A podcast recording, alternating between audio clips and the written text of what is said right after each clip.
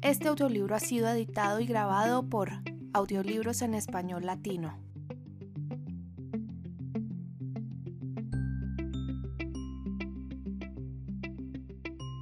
Si deseas adquirir este libro en versión MP3, ingresa al link que encuentras en la descripción de este video. Así puedes ayudar a que este canal pueda seguir creciendo.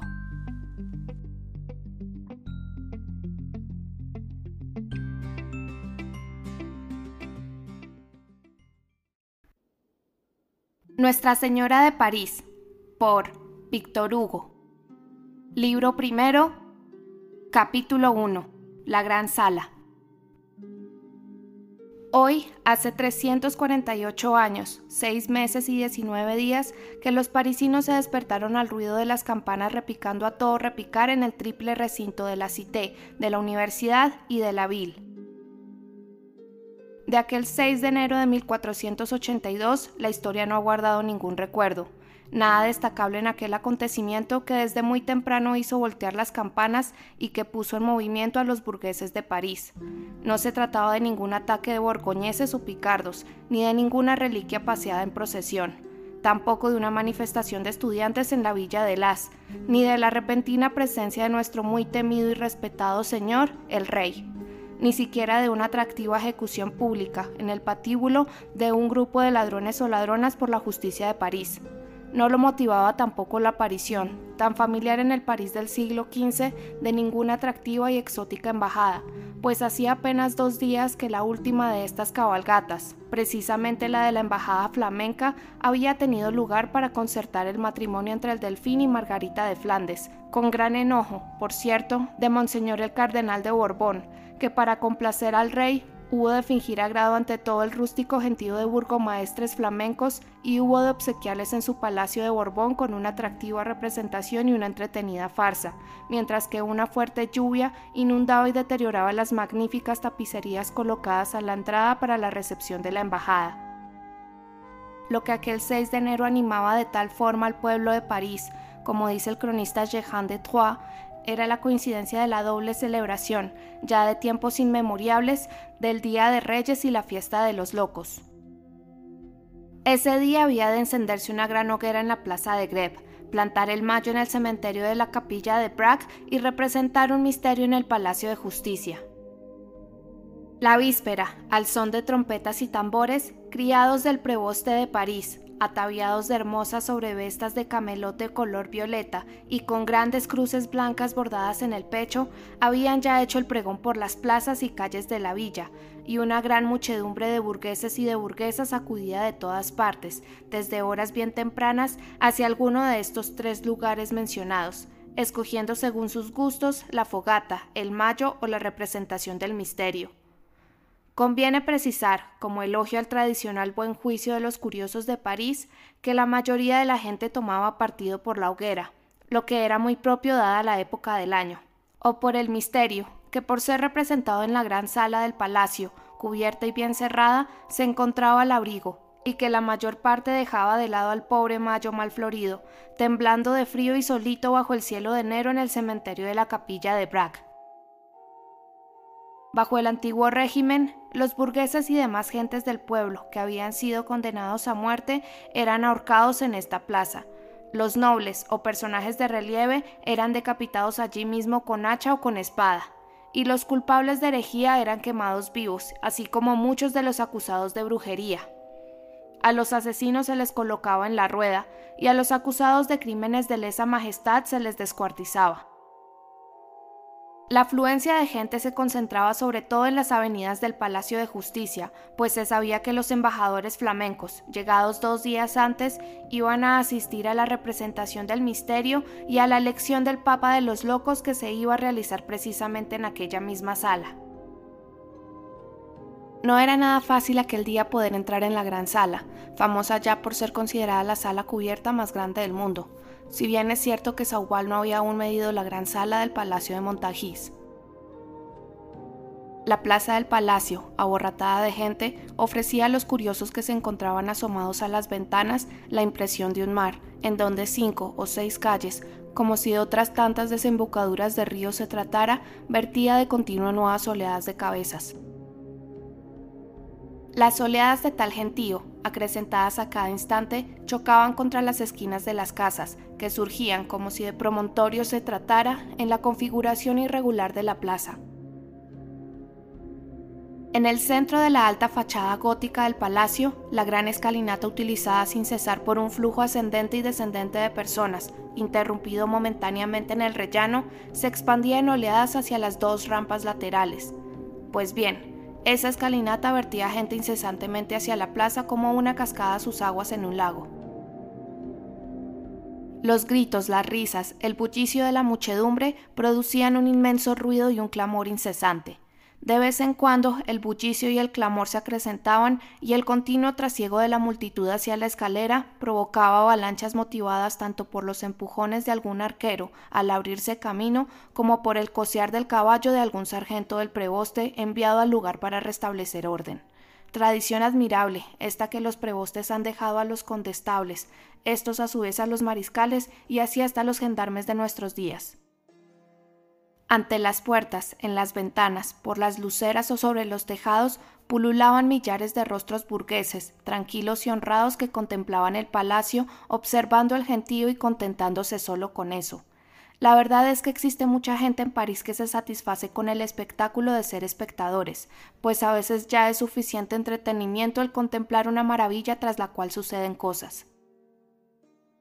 Si nos fuera permitido a nosotros, hombres de 1830, mezclarnos con el pensamiento a estos parisinos del siglo XV y penetrar con ellos, zarandeados y empujados en aquella enorme sala del palacio, tan estrecha que el 6 de enero de 1482 no habría dejado de ser interesante y encantador el espectáculo de vernos rodeados de cosas que, por ser tan antiguas, las habríamos considerado como nuevas. Si el lector nos lo permite, vamos a intentar evocar con el pensamiento la impresión que habría experimentado al franquear con nosotros el umbral de aquella enorme sala y verse rodeado con una turba vestida con jubón, sobresta y cota. En primer lugar, zumbidos de orejas y deslumbramiento en los ojos. Por encima de nuestras cabezas, una doble bóveda ojival artesonada con estructuras de madera pintada en azul y con flores de lis doradas, y bajo nuestros pies un pavimento de mármol alternando losas blancas y negras. A nuestro lado un enorme pilar, y luego otro y otros más, hasta siete pilares en la extensión de aquella enorme sala, sosteniendo en la mitad de su anchura los arranques de la doble bóveda, y en torno a los cuatro primeros pilares tiendas de comerciantes deslumbrantes de vidrios y de oropeles, y en torno a las tres últimas bancos de madera de roble, gastados ya y pulidos por las calzas de los pleitantes y las togas de los abogados. Rodeando la sala y a lo largo de sus muros, entre las puertas, entre los ventanales, entre los pilares, la fila interminable de las estatuas de todos los reyes de Francia, desde Faramundo, los reyes holgazanes con los brazos caídos y los ojos bajos, los reyes valerosos y batalladores con sus manos y sus cabezas orgullosamente dirigidas al cielo.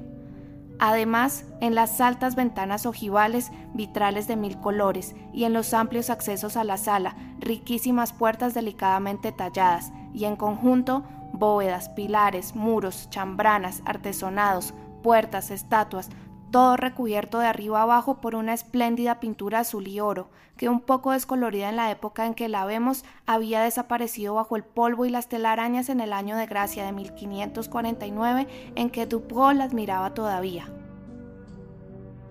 Imaginemos ahora esa inmensa sala oblonga, iluminada por la claridad tenue de un día de enero, invadida por un gentío abigarrado y bullicioso deambulando a lo largo de los muros y girando en torno a sus siete pilares, y obtendremos así una idea, un tanto confusa aún, del conjunto del cuadro cuyos detalles más curiosos vamos a intentar resaltar.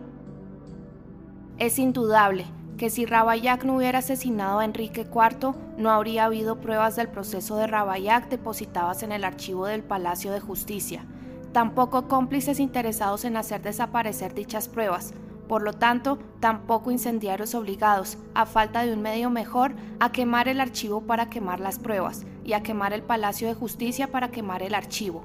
Por consiguiente, para acabar, tampoco el incendio de 1618 el viejo palacio seguiría en pie con su vieja gran sala, y yo podría decir al lector, vaya a verla, y quedaríamos dispensados ambos, de hacer, en mi caso, y de leer en el suyo una descripción como la presente, lo que demuestra esta nueva verdad, que los grandes acontecimientos tienen consecuencias incalculables. Es cierto que hay muchas posibilidades. En primer lugar, de que Ravaillac no hubiera tenido cómplices, y en segundo lugar, si por casualidad los hubiera tenido, no hubiesen tenido nada que ver en el incendio de 1618. Existen otras dos explicaciones plausibles. La primera, la gran estrella en llamas de un pie de ancho y un codo de alto, que como todo el mundo sabe, cayó del cielo sobre el palacio el 7 de marzo después de medianoche. La segunda, la cuarteta de Teofil. Fue ciertamente un triste juego cuando en París Doña Justicia, por comer demasiadas especias, al palacio prendió fuego. Se piense lo que se piense de esta triple explicación política, física o poética del incendio del Palacio de Justicia en 1618, el hecho desgraciadamente indiscutible es el incendio. Queda muy poco hoy en día, gracias a esa catástrofe y gracias, sobre todo, a las diversas restauraciones sucesivas que acabaron con lo que ésta había dejado. De esa primera residencia de los reyes de Francia, de ese Palacio Mayor del Louvre, tan viejo ya en tiempos de Felipe el Hermoso, que buscaba en él vestigios de los magníficos edificios construidos por el rey Roberto y descritos por el Galdus. Casi todo ha desaparecido. ¿Qué ha sido de la habitación de la Cancillería donde San Luis consumó su matrimonio? Y del jardín donde administraba justicia, vestido con una túnica de camelote, una almilla de tiritaña sin mangas y un manto por encima del cendal negro, tumbado sobre alfombras con Joinville? ¿Dónde está la habitación del emperador Segismundo? ¿Y la de Carlos IV? ¿Y la de Juan sin tierra? ¿Dónde está la escalera en que Carlos VI promulgó su edicto de gracia? ¿Y la losa donde Marcel degolló, en presencia del delfín, a Roberto de Clermont y el mariscal de Champagne? ¿Y el portillo donde fueron rasgadas las bulas del antipapa Benedicto, y por donde se marcharon los que las habían llevado, con capa pluvial y mitro a modo de escarnio, tras haberse retractado públicamente por todo París?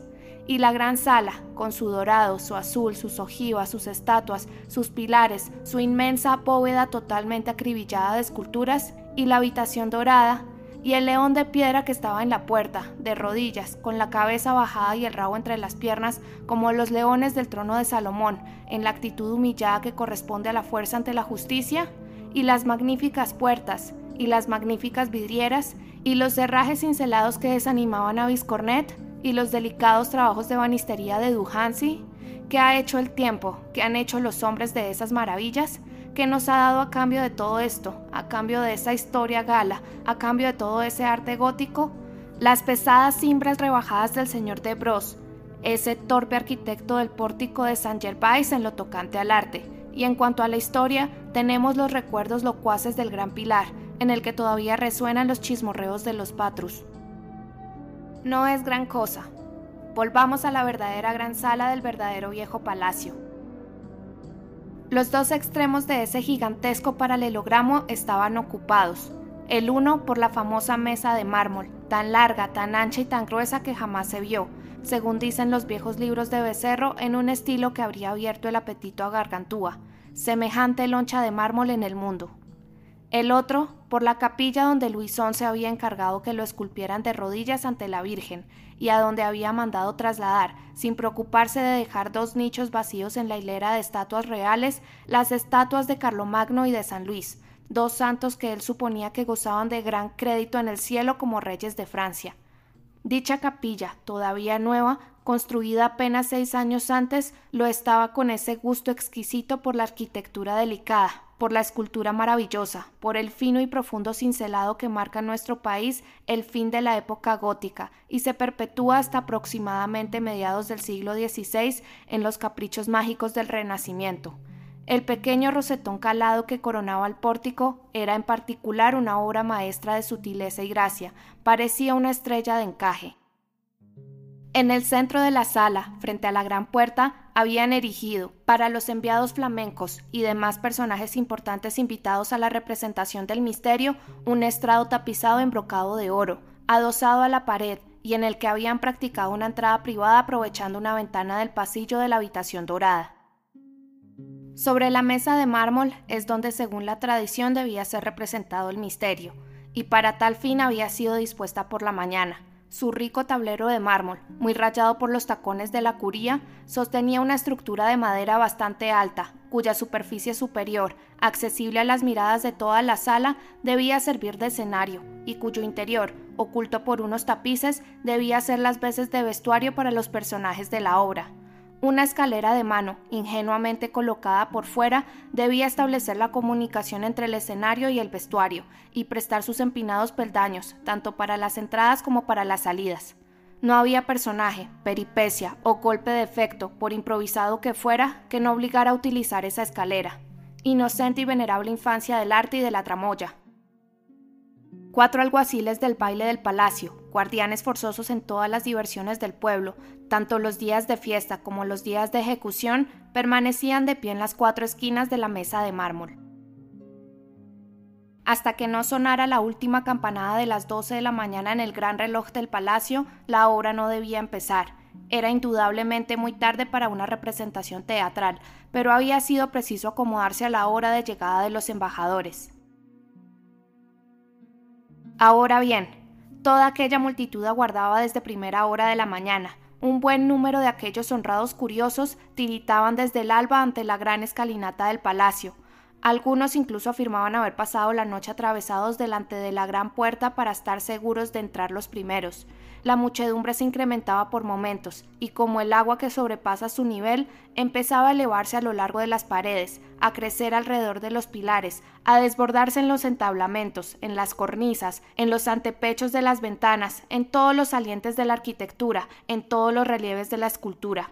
Así pues, la incomodidad, la impaciencia, el aburrimiento, la libertad de un día de cinismo y de locura, los altercados que estallaban a cada paso por un codazo o un pisotón, y el cansancio de una larga espera daban ya, mucho antes de la hora a la que los embajadores debían llegar, un toque agrio y amargo al clamor de ese pueblo encerrado, encajonado, apretujado, oprimido, asfixiado.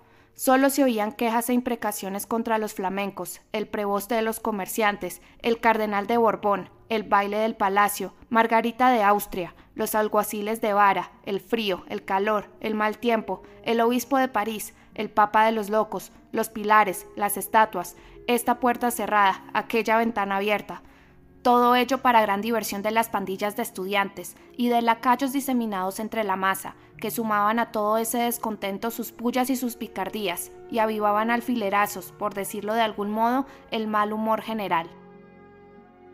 Había, entre otros, un grupo de esos alegres demonios que tras haber roto los cristales de una ventana se había sentado audazmente en el entablamento y desde allí dirigía sus miradas y sus chanzas ora al interior, ora al exterior, ora al gentío de la sala, ora al gentío de la plaza.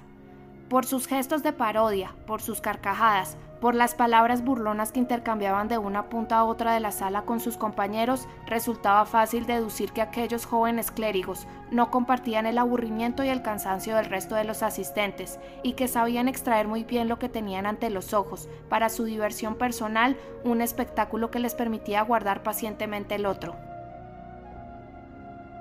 Por mi honor eres tú, Joans Frollo de Molendino, dijo gritando uno de ellos a una suerte de diablillo rubio, de agraciado y pícaro rostro, agarrado a los acantos de un capitel. Hacen bien en llamarte Jean del Molino, pues tus dos brazos y dos piernas parecen cuatro aspas movidas por el viento. ¿Cuánto tiempo hace que estás aquí? Por la misericordia del diablo, más de cuatro horas ya, contestó Joan Frollo, y espero que me sean descontadas de mi tiempo de purgatorio. He oído a los ocho sochantres del rey de Sicilia entonar el primer versículo de la misa cantada de siete en la Santa Capilla. Magníficos sochantres, repuso el otro, y tienen la voz todavía más aguda que la punta de sus bonetes.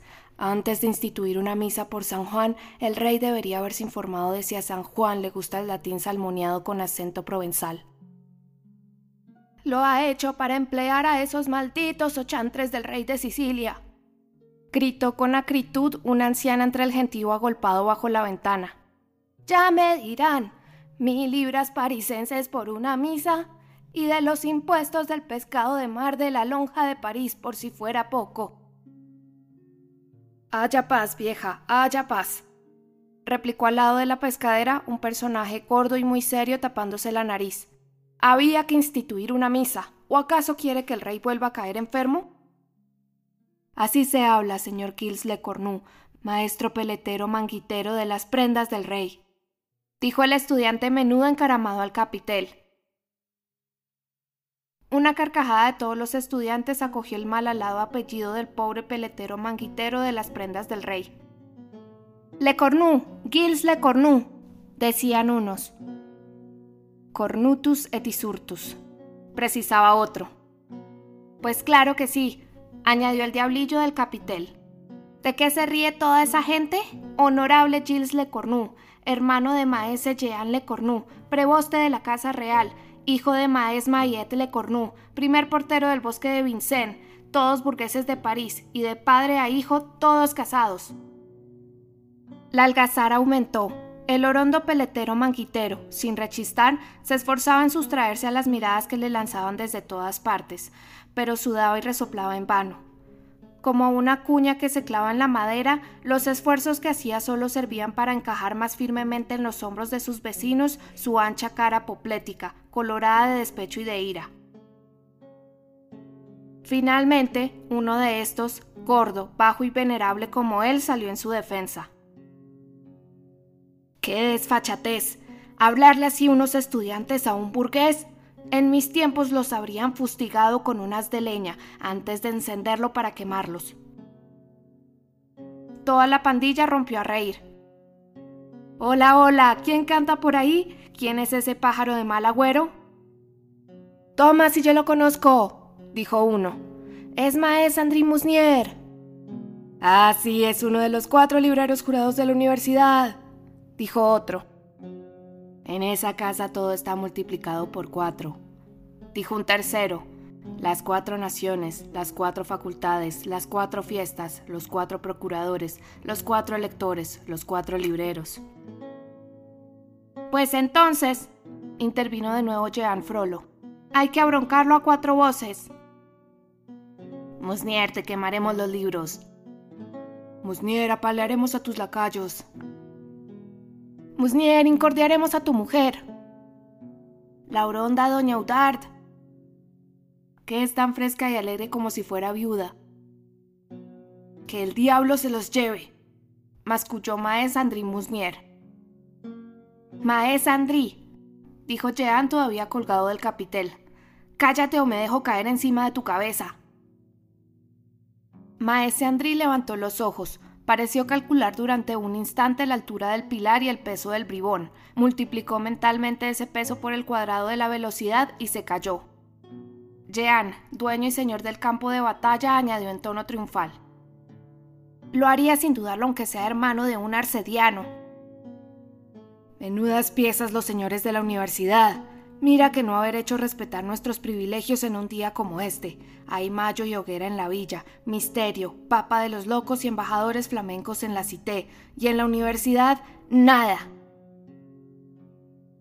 Pues no será porque la plaza Mauper no sea suficientemente grande, dijo uno de los clérigos instalados en el alfeizar de la ventana.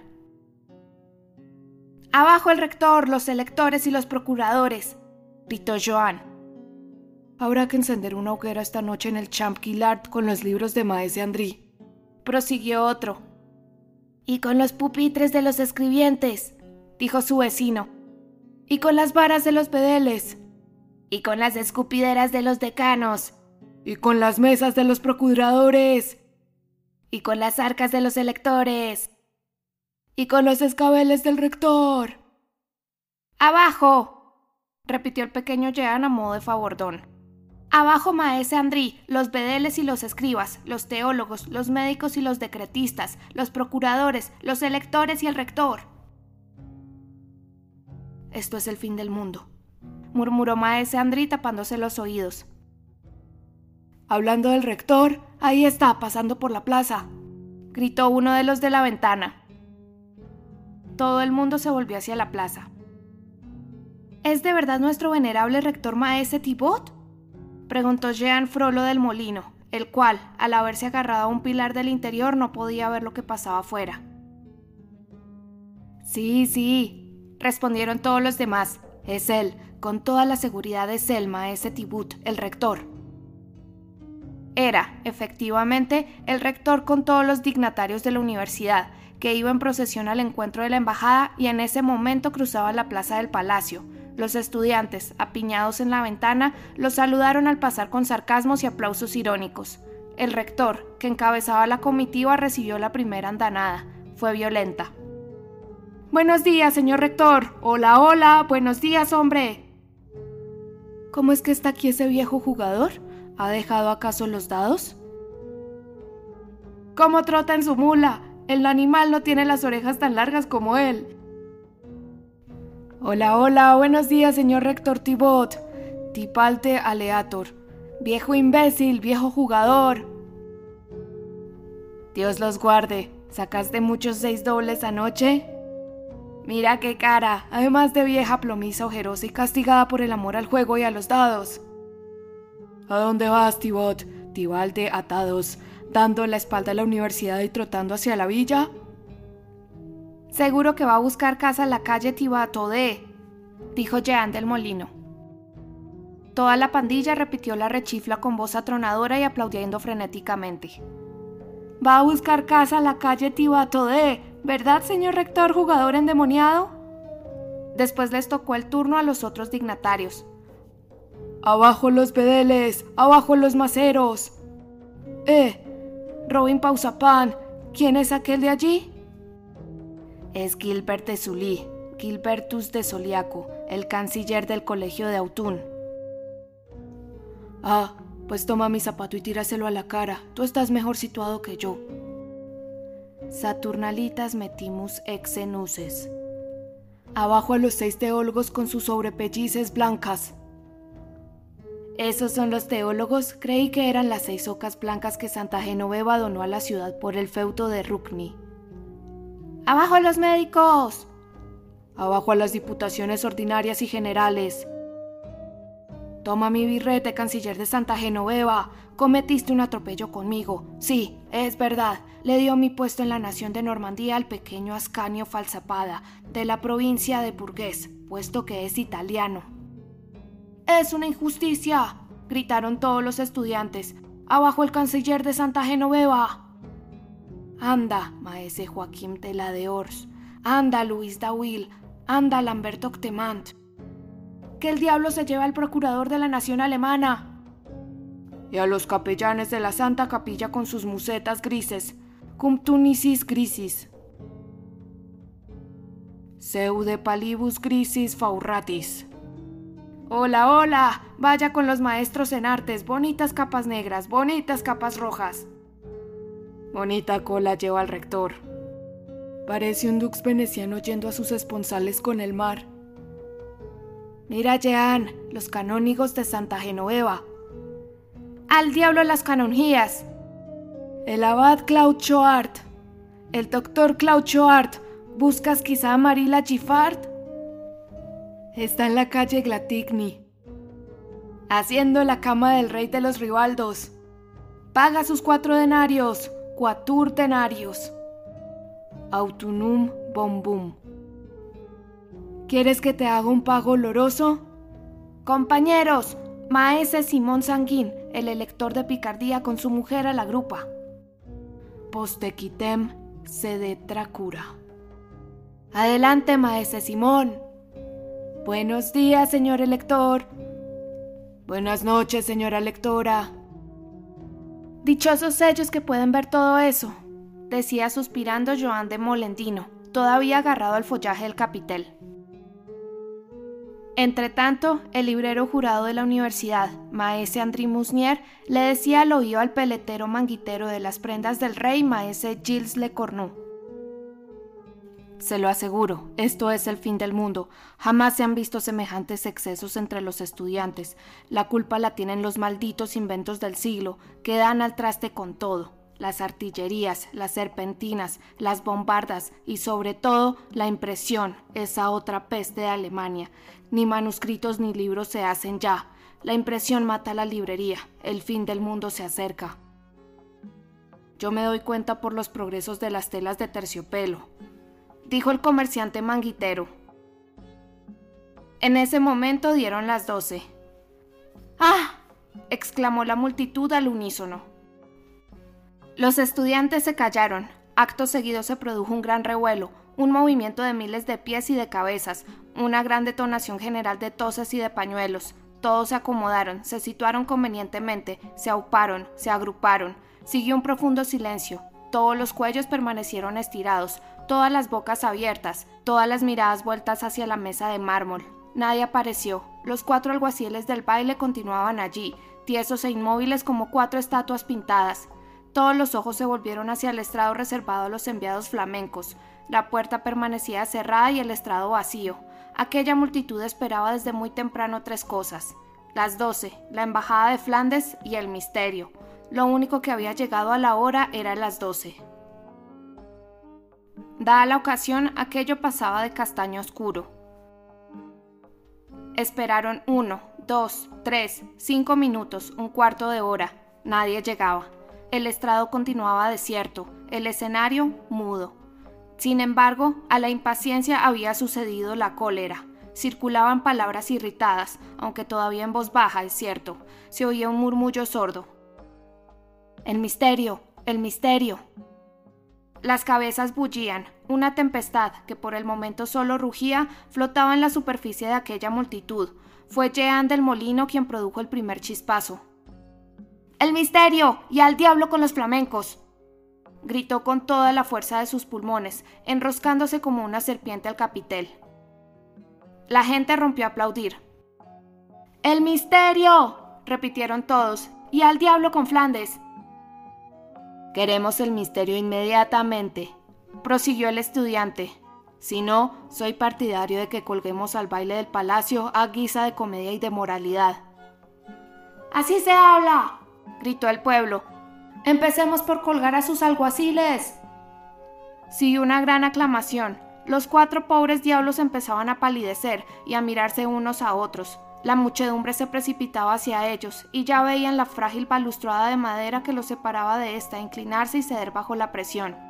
El momento era crítico. ¡Sin piedad! ¡Sin piedad! gritaban de todas partes.